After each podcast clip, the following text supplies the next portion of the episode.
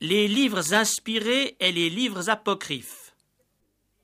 En diverses éditions de la Bible, on trouve quelques livres supplémentaires qui apparaissent comme associés aux écrits de l'Ancien Testament. Ce sont premier et deuxième Esdras, appelés parfois troisième et quatrième Esdras, deuxième Esther, Tobie, Judith, Baruch, la sagesse, l'ecclésiastique ou livre du Siracide, premier et deuxième Maccabée et quelques textes plus courts, la prière de Manassé, la lettre de Jérémie, le cantique des trois enfants saints, l'histoire de Suzanne, Belle et le dragon, ces trois derniers étant parfois ajoutés au livre de Daniel. Ces écrits sont soit contemporains, soit postérieurs aux derniers prophètes de l'Ancien Testament. Il s'agit là d'une littérature juive assez variée, comprenant des chroniques historiques, des livres poétiques, des passages prophétiques et aussi certains fragments à caractère nettement fantaisiste ou légendaire. Leur valeur morale peut être reconnue, mais ils ne sont que le fruit de la sagesse et des pensées humaines et n'ont pas bénéficié de l'inspiration du Saint-Esprit. J'en veux pour preuve la conclusion du deuxième livre des Maccabées. Je finirai moi aussi mon ouvrage en cet endroit. Si la composition est bonne et réussie, c'est aussi ce que j'ai voulu. Si elle a peu de valeur et ne dépasse guère la médiocrité, c'est tout ce que j'ai pu faire. Car de même qu'il est nuisible de boire du vin pur ou de l'eau pure, alors que le vin mêlé à l'eau est une boisson agréable qui procure une délicieuse jouissance, de même c'est l'art de disposer le récit qui charme l'entendement de ceux qui lisent l'ouvrage. C'est donc ici que je m'arrête. On le voit.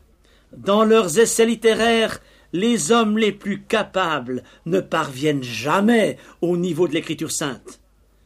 Les Israélites de l'époque ont d'emblée discerné que ces écrits ne procédaient pas de Dieu, et ne les ont jamais assimilés aux Écritures saintes de l'Ancien Testament. Et fait plus déterminant encore, le Seigneur Jésus et les apôtres se sont abstenus de toute allusion à ces livres dans le Nouveau Testament. Mais une question se pose. Comment se fait-il que ces livres non inspirés de Dieu paraissent aujourd'hui dans certaines éditions bibliques? Pour répondre à cette question, il nous faut remonter au troisième siècle avant l'ère chrétienne. Ptolémée Philadelphe, roi d'Égypte, s'intéresse alors à la littérature de ces nombreux sujets israélites et ordonne la traduction en grec de tous leurs livres sacrés et profanes.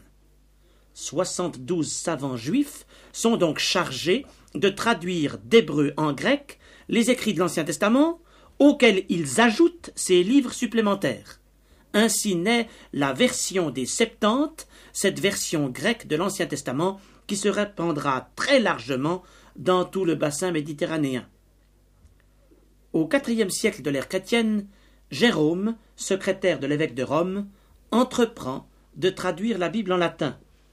On l'a prié de traduire l'Ancien Testament à partir de la version des Septante mais Jérôme préfère remonter aux sources originelles hébraïques et se rend à Bethléem. Il y séjournera dix-neuf ans et consultera des érudits juifs. Selon les ordres reçus, il traduit aussi ses livres malencontreusement incorporés à la version des Septante. Mais il prend soin de les introduire d'une note précisant leur caractère non inspiré. Il leur attribue alors le qualificatif d'apocryphe ce qui signifie écrit caché ou écrit ajouté, pour bien montrer qu'il s'agit d'une adjonction à la révélation divine. Pendant des siècles, les copistes ont incorporé les livres apocryphes à la Bible vulgate latine de Jérôme. Le plus souvent, ils ont transcrit le fameux prologue Galaetus, cet avertissement de Jérôme au sujet des apocryphes. Jusqu'au XVIe siècle, l'Église romaine ne leur a reconnu aucune autorité divine. C'est après la Réforme que le Concile de Trente leur a conféré une qualité à laquelle ils n'ont jamais prétendu, leur attribuant une autorité identique et conjointe à celle des Saintes Écritures. Voilà pourquoi les Bibles éditées sous l'égide de l'Église catholique contiennent les livres apocryphes. Au XIXe siècle, diverses sociétés bibliques ont incorporé à leur statut un amendement leur interdisant d'éditer des Bibles avec apocryphes. De nos jours, cet amendement n'est plus respecté, puisque les versions écuméniques de la Bible ont réintégré les livres apocryphes entre les deux testaments, ce qui ne peut qu'accroître la confusion qui règne dans les esprits à leur sujet.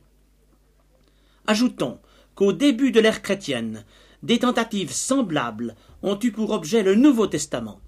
Ainsi, on compte près d'une trentaine d'écrits apocryphes non inspirés, injustement attribués aux apôtres.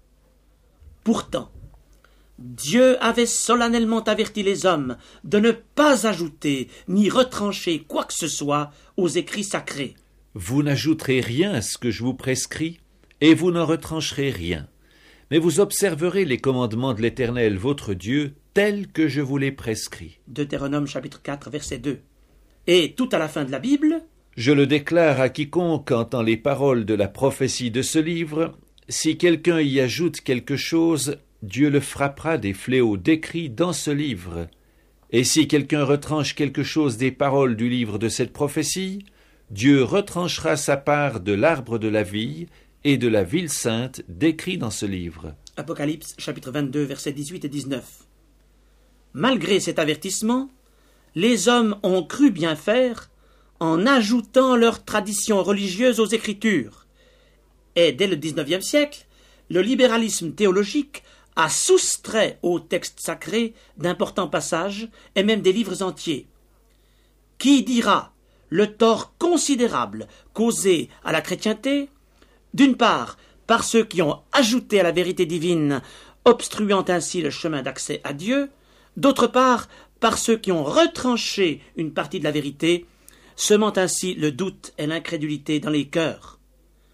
Ces fauteurs de troubles sont les premiers responsables de la décadence du christianisme contemporain. Mais la parole de Dieu a été plus puissante que les hommes. J'aime l'emblème de l'enclume que les Huguenots du XVIIe siècle ont choisi pour illustrer le caractère invulnérable de l'écriture sainte.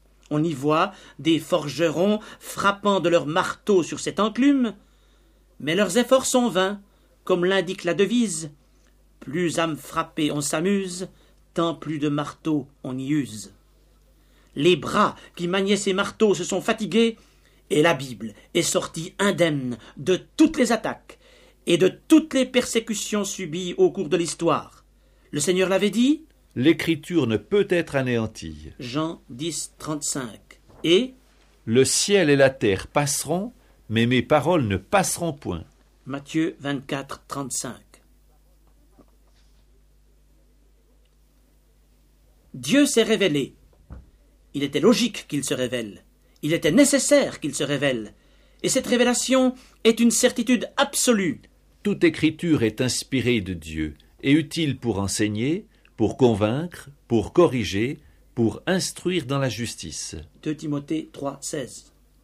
L'Esprit de Dieu a transmis la parole de Dieu aux auteurs sacrés. Cet esprit a agi sur l'esprit humain des écrivains à la manière du vent qui gonfle la voile d'un bateau, ce qui a fait dire à l'apôtre Pierre Ce n'est pas par une volonté d'homme qu'une prophétie a jamais été apportée, mais c'est poussé par le Saint-Esprit que des hommes ont parlé de la part de Dieu. 2 Pierre 1, 21. Dieu a choisi des hommes limités, faillibles, pour communiquer au monde son message transcendant, infaillible et inaltérable. Mais son esprit a subjugué l'esprit de ces hommes, tant et si bien que leurs limitations propres n'ont jamais perturbé la révélation divine qui leur était confiée. Ils n'ont pas exécuté mécaniquement les ordres du Tout-Puissant, ils n'ont pas été des automates en transmettant son message, leur caractère et leur personnalité n'ont pas été neutralisés, au contraire, Dieu les a employés tels qu'ils étaient. Il les a conduits et subjugués. Quelle sécurité pour le croyant de savoir que Dieu lui-même a présidé à cette rédaction et que son souffle a préservé le texte de toute faiblesse ou inexactitude.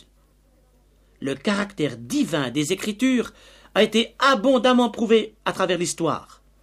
La Bible a engendré la vie divine partout sur son passage. Autrefois, elle a transformé des sociétés entières. Aujourd'hui, elle change encore radicalement des vies en leur apportant le salut éternel en Jésus-Christ. Comme la pluie et la neige descendent des cieux, et n'y retournent pas sans avoir arrosé, fécondé la terre et fait germer les plantes. Ainsi en est-il de ma parole qui sort de ma bouche. Elle ne retourne point à moi sans effet, sans avoir exécuté ma volonté et accompli mes desseins. Ésaïe 55, 10 à 11. La Bible tout entière est inspirée de Dieu. Elle ne contient ni erreur, ni élément de faiblesse dans ses textes originaux hébreux et grecs. Des doctrines de l'infaillibilité et de l'autorité des Écritures dépendent la sécurité et la puissance d'un christianisme vrai et authentique. Dans la mesure où notre foi repose sur le fondement inébranlable du Il est écrit, elle ne chancellera pas.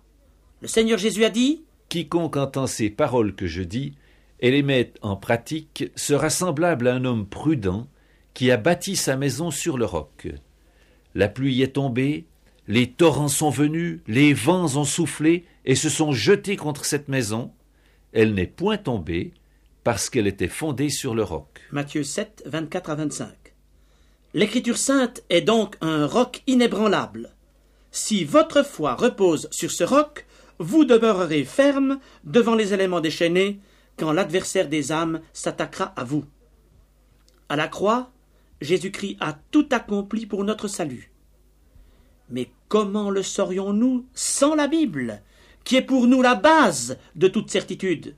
Je vous ai écrit ces choses, afin que vous sachiez que vous avez la vie éternelle, vous qui croyez au nom du Fils de Dieu. Premier épître de Jean, chapitre 5, verset 13.